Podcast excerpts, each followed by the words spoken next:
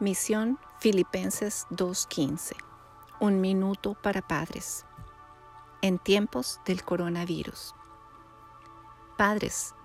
¿no se deleitaría Dios al recorrer toda la tierra con sus ojos y ver que en estos tiempos del coronavirus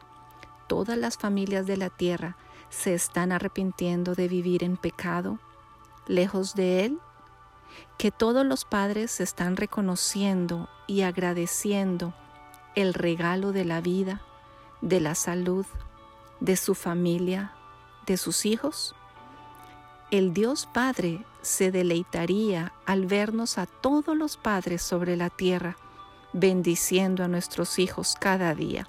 enseñándoles que la salvación y la vida eterna la encontramos en su Hijo Jesucristo que las armas para enfrentar al mundo no son la mentira, el engaño, la infidelidad,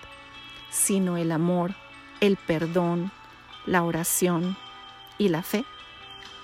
El corazón de Dios Padre se sentiría lleno de gozo y complacido al vernos a todos los padres utilizando bien el tiempo,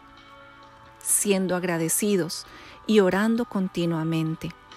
tomando toda oportunidad para enseñar a nuestros hijos a ser obedientes, honestos, íntegros, fieles, trabajadores, compasivos, a amar a Dios con todos sus corazones, almas y fuerzas, para que sean intachables y puros,